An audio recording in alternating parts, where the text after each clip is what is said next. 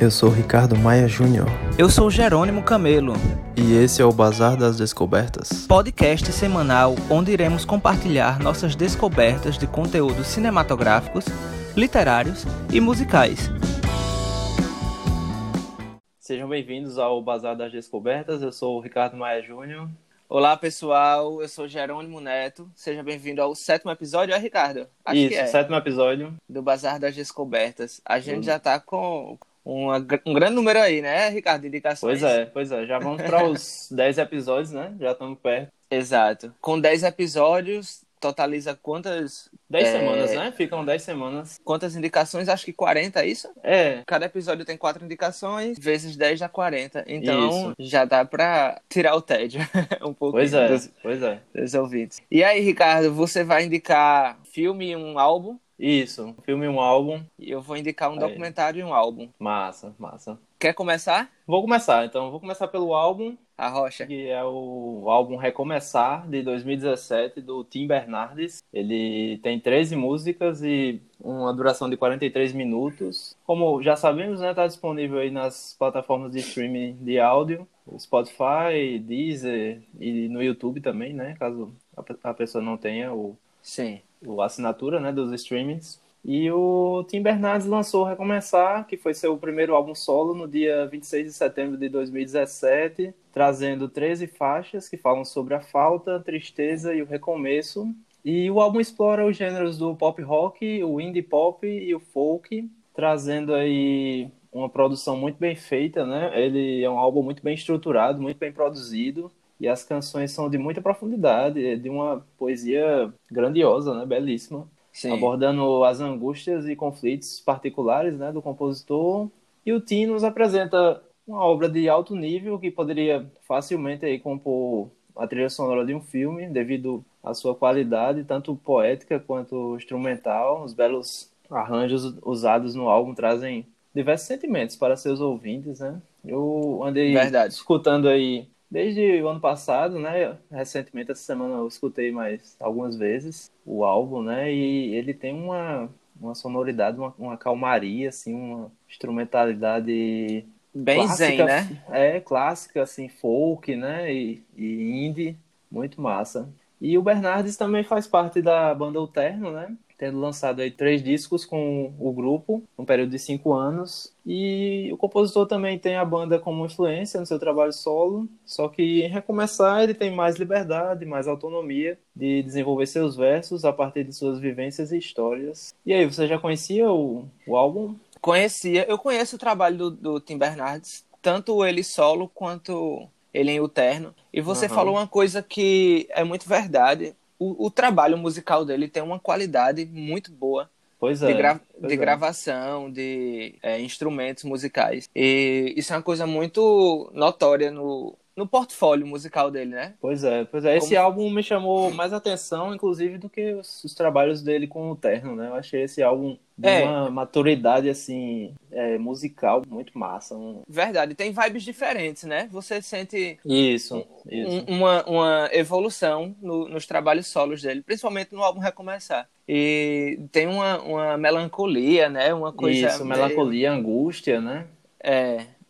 Eu acho. Das declarações de amor aí dele. Sim, toda vez que alguém fala em relação ao Tim Bernardes, eu lembro assim de uma melancolia amorosa, sabe? Sim, porque é. essa essa imagem que eu tenho dele dos trabalhos musicais. É verdade. As desilusões amorosas, né? É uma dor Bem de cotovelo. É verdade. eu acho eu acho massa. Existem momentos que a gente precisa de uma coisa dessa. É verdade. na, na nossa vida. E ele é um artista que ele é bem atuante, né? No atual cenário musical brasileiro. Sim, é, sim, com certeza. Ele é, um, ele é um cara novo. Pois é, compositor, produtor e compõe aí a banda Terno também, né? Verdade. E se não me engano, teve um show dele. Quer dizer, teve um show dele, mas eu não tenho certeza do ano, mas acho que foi em 2017, aqui em João Pessoa. Sim. Na Vila do Porto, não tenho certeza. Nem do ano, nem do local. Sim, sim. Ou foi na Miragem, quando ainda era no, na Cosmopopeia. Eu sei que, sei que o Terno já se apresentou algumas vezes, né, no Cocktail Molotov, mas Sim. eu não tenho certeza das apresentações solo dele, né, que é uma coisa que eu não, não soube ainda de fato, né, quando aconteceram e tal. Então, na aqui, verdade. Aqui, aqui, na nossa região, né? É, na verdade, o, o, show que houve aqui em João Pessoa foi da banda, o Terno, não foi ele em carreira Isso, solo. Eu acho que foi do Terno mesmo. Foi, do Terno. E aí eu tenho uma amiga que é super fã, tirou uma foto com ele. Segundo ah, ela, ele, ele, é, ele é super simpático. Enfim. Massa. E ainda bem, né, que é um, um, um rapaz que está criando um, um, produto de qualidade para a atual música brasileira. Pois é, pois Que é. é sempre bem-vindo. Eu acho que é um dos, dos, álbuns aí, dentre os mais interessantes aí, né, dos anos 2010, dos anos pra cá. 2010 é. pra cá, né? Tá aí como uma referência. Pois é, e espero que ele continue seguindo a carreira dele de forma muito brilhante. Que eu acho que é o que vai acontecer. É. E aí, o que, é que você tem de indicação pra gente? Ricardo, eu vou indicar o álbum chamado No Sub-Reino dos Metazoários, do artista Marconi Notário. O nome completo é assim, Marconi Notário, tracinho no Sub-Reino dos Metazoários. É bem grandinho, Eita. né? é verdade, bem é diferente. Um... Pois é. E esse álbum, ele é de 1973, tem um tempinho já. Trata-se do primeiro e único álbum do poeta e músico recifense, Marconi Notário. Um estado vizinho, né? Um, uma cidade vizinha, na verdade. Pois é, massa.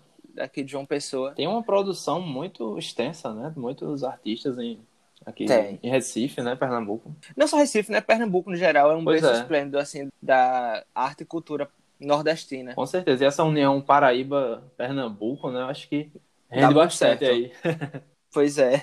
A proximidade, né, do, dos dois estados facilita Isso. um, transi, um trânsito, assim, dos, dos moradores, tanto de Pernambuco quanto da Paraíba. Pois é, tanto da questão de espectadores paraibanos para festivais pernambucanos, quanto o inverso, né? E vice-versa. acho que é muito interessante.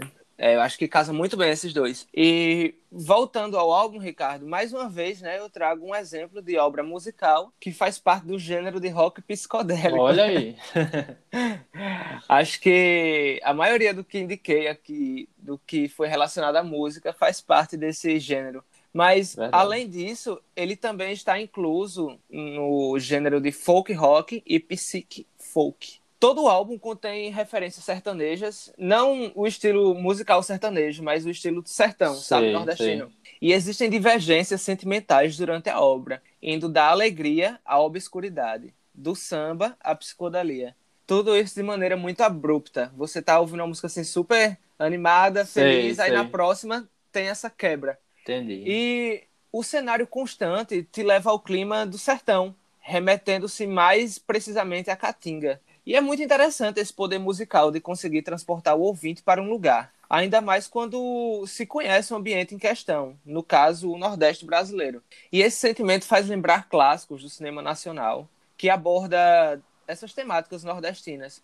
Esse álbum me faz lembrar muito o, o clássico Vidas Secas, por exemplo, sabe? Hum, Obras- verdade. obras cinematográficas que inclui bastante essa realidade do sertão no É Nordeste verdade. brasileiro. Muito massa o filme. É incrível. Tá aí na, em várias listas de melhores filmes nacionais de todos Pois os é, tempos, inclusive, Lista dos Inclusive, 100, né? Dos 100 é, melhores. inclusive na lista da Abracine. E esse álbum contém participação de artistas conhecidos no cenário da psicodelia musical nordestina, como Zé Ramalho no vocal e no violão da quinta faixa, e o Lula Cortez no tricórdio, na citara, que são dois instrumentos musicais aí que até então eu não conhecia. Muito massa.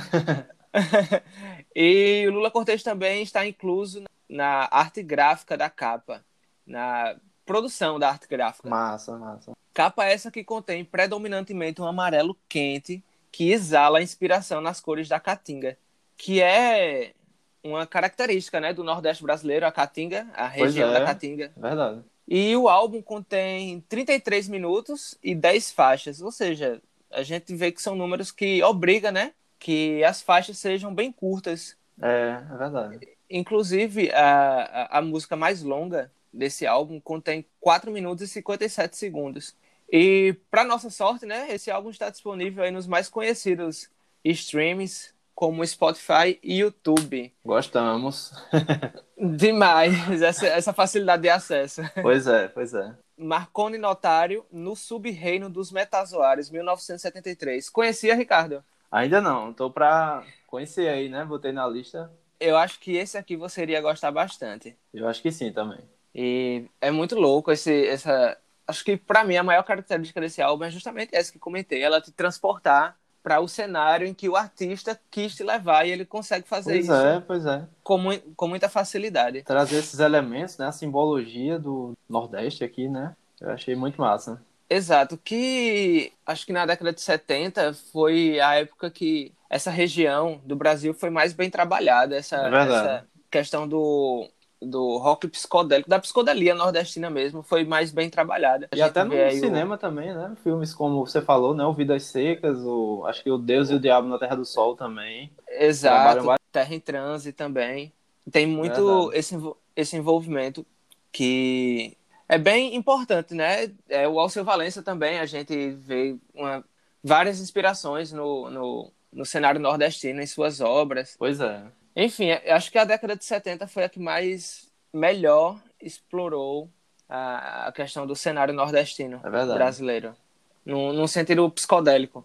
Verdade. E também temos alguns exemplos, como o Pai Biru, que é um álbum do Lula Cortez com Zé Ramalho. Enfim, se a gente for citar todos os exemplos, é. esse, pod, esse podcast vai durar horas. Verdade. E, Ricardo, você indicou o álbum do Tim Bernardes. Isso, o álbum começar. começar. E eu sei que você vai indicar um filme que eu lembro que assistimos juntos Isso. e que eu gostei bastante. Exatamente. Qual é? Então vamos lá. É o, é o filme Enter the Void, Aqui no Brasil foi lançado com o nome de Viagem Alucinante. É um filme de 2009, dos gêneros drama e fantasia. A direção é de Gaspar Noa. O filme tem 2 horas e 41 minutos. E o Enter the Void é um filme canado-ítalo, germano-francês, de 2009, né? E Eita! é protagonizado por Nathaniel Brown, Paz de la Huerta e Círio Roy. O, o filme trata de Oscar, que é um jovem francês que mora em Tóquio com a irmã Linda e ganha vida como traficante. Entre uma remessa e outra, ele exerce seu hobby, ser um junkie dos mais psiconautas.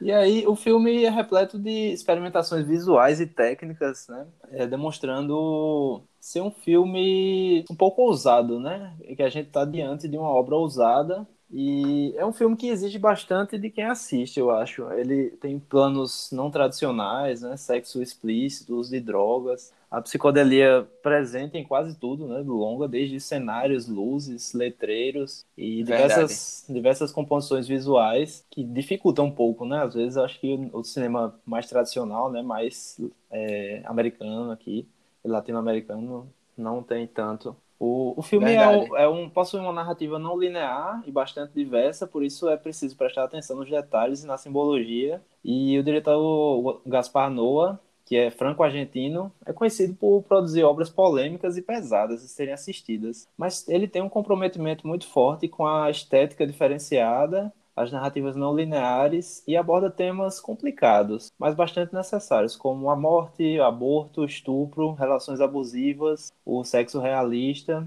dentre outros temas. E outro ponto muito forte dos filmes do Noah é seu apuro técnico, principalmente com seu trabalho de câmera. Em the Void, a gente percebe que a câmera se transforma né, num personagem silencioso, assim, vagando por todo o cenário, sem cortes, saindo Exato. por janelas, entrando em carros e fazendo trajetórias incomuns. Por isso exige um, uma certa. Ele tem uma certa dificuldade, né? Em quem não está acostumado com o estilo, com essa câmera inquieta. É, eu acho que ele exige uma, uma maturidade, é, uma vontade é. de, de, experimentação ele, ele dá um espectador. Pouco, é, dá, no começo você não, não se acostuma tanto, mas depois você pega o jeito com essa câmera inquieta, assim, né? Essa, esses planos rápidos e, Verdade. e tudo mais. Lembro mas aí que... vocês... Sim. Sim, continue, desculpa.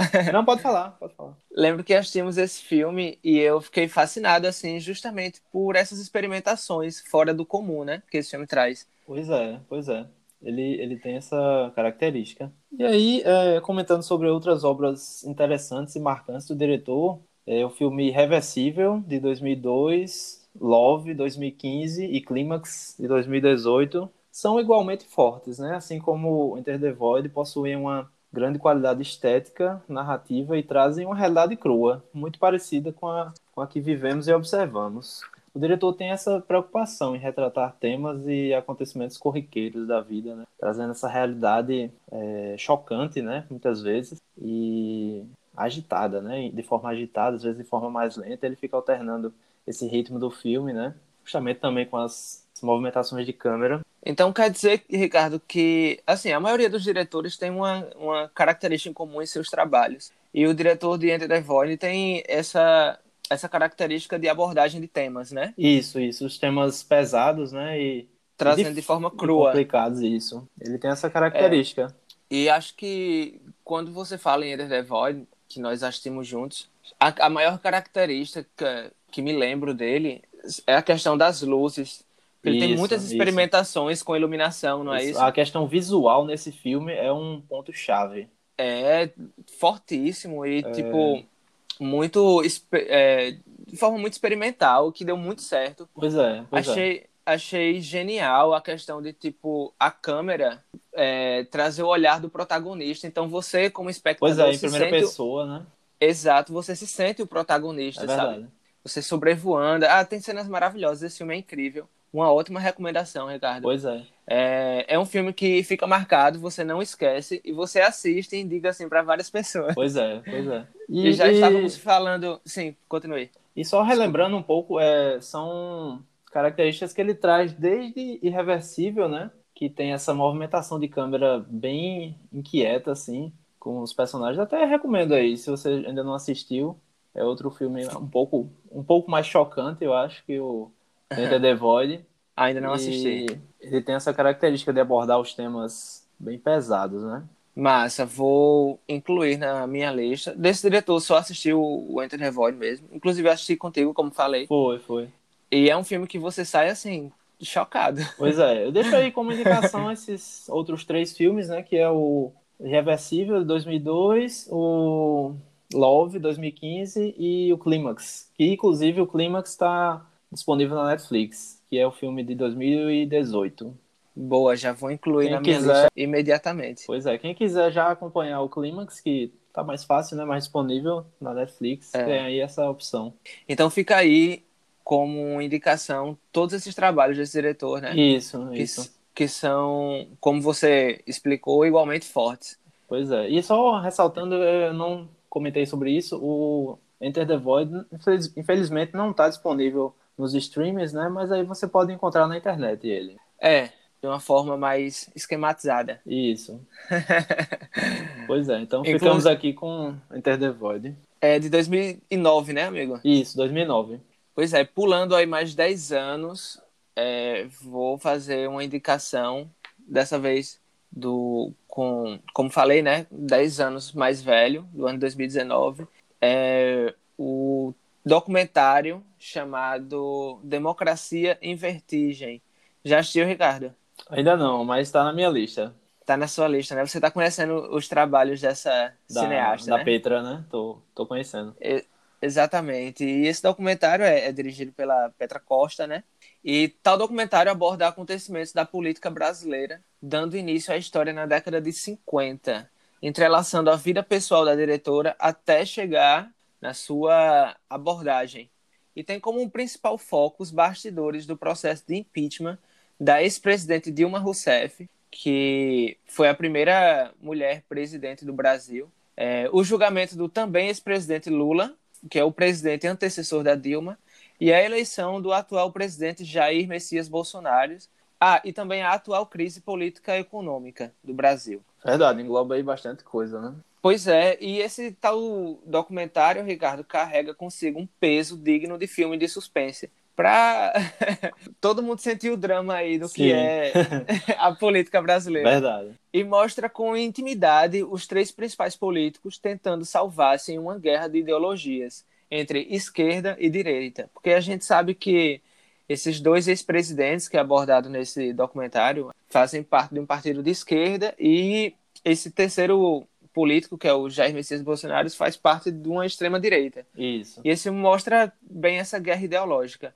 É documentado importantes marcos da história da política brasileira, visto que ela começa a contar essa história da década de 50, né, para poder mostrar a história atual muito bem enraizada. Sei, sei contextualizar, né, o, os Exato. fatos históricos. E esse documentário tem uma amarração muito bem empregada, que prende com louvor a atenção do espectador, apesar de seus 121 minutos de duração.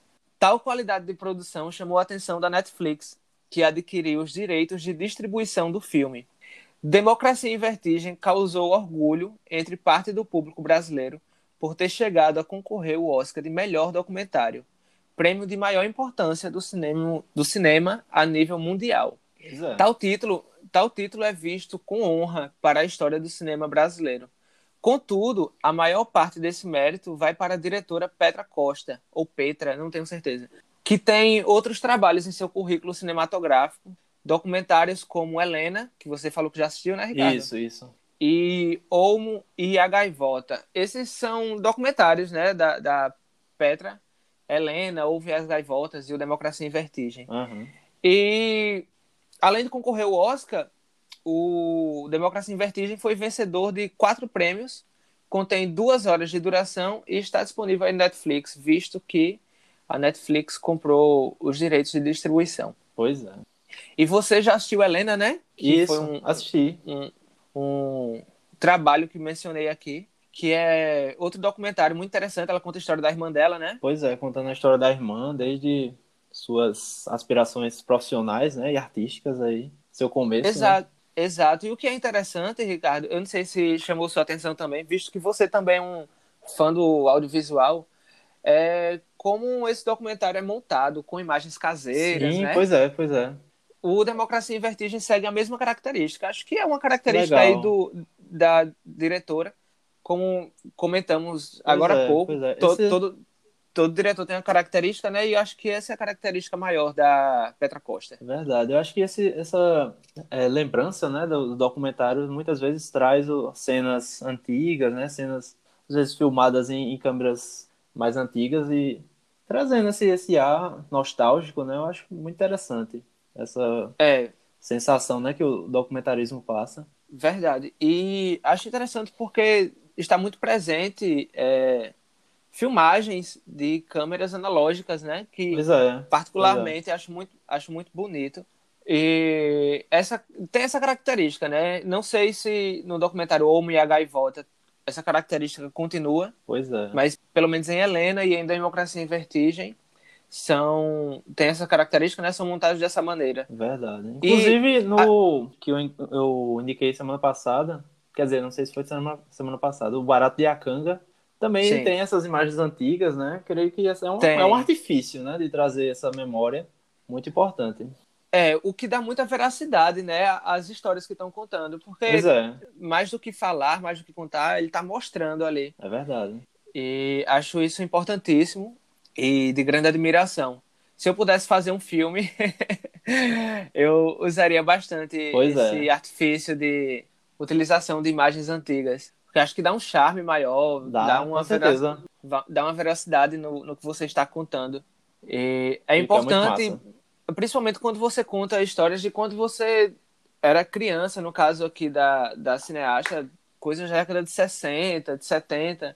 Pois é. E ela mostra isso, né? Desde o início da construção de Brasília. E eu já tô dando spoiler.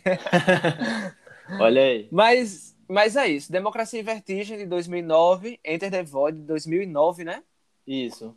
Democracia em Vertigem tá aí disponível no Netflix. Helena também tá, né, Ricardo? Disponível isso, tá disponível também. Você assistiu por lá? Assisti, assisti pelo Netflix. É, muito interessante.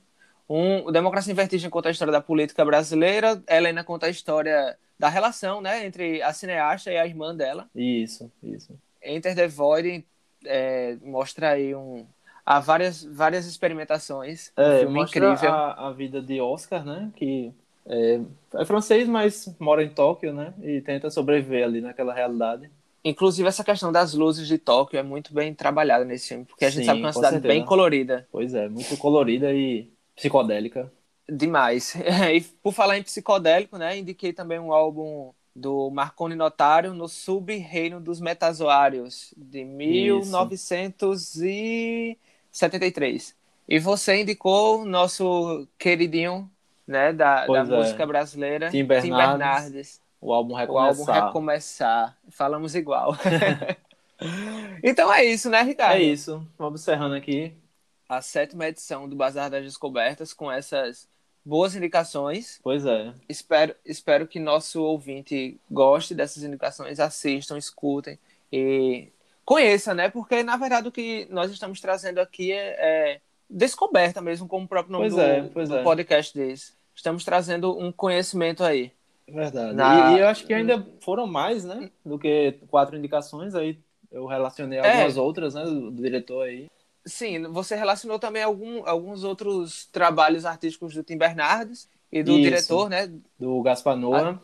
Exato, assim como eu trouxe, é, como eu mencionei também alguns outros trabalhos da, da cineasta Petra Costa. Pois é. Mas infe- infelizmente do álbum no Subreino dos Metazoários não existe nenhuma outra obra aí, além dessa, é. vinda do Marco, Marconi Notário. Esse foi o primeiro e único álbum dele. Então é isso, Ricardo. Valeu aí pelas É indicações. isso. Valeu também. E até a próxima sexta, não é isso? Isso. Até a próxima semana e ficamos por aqui. Valeu, tchau, tchau, velho. Um abraço. Obrigado, ouvintes. Abraço.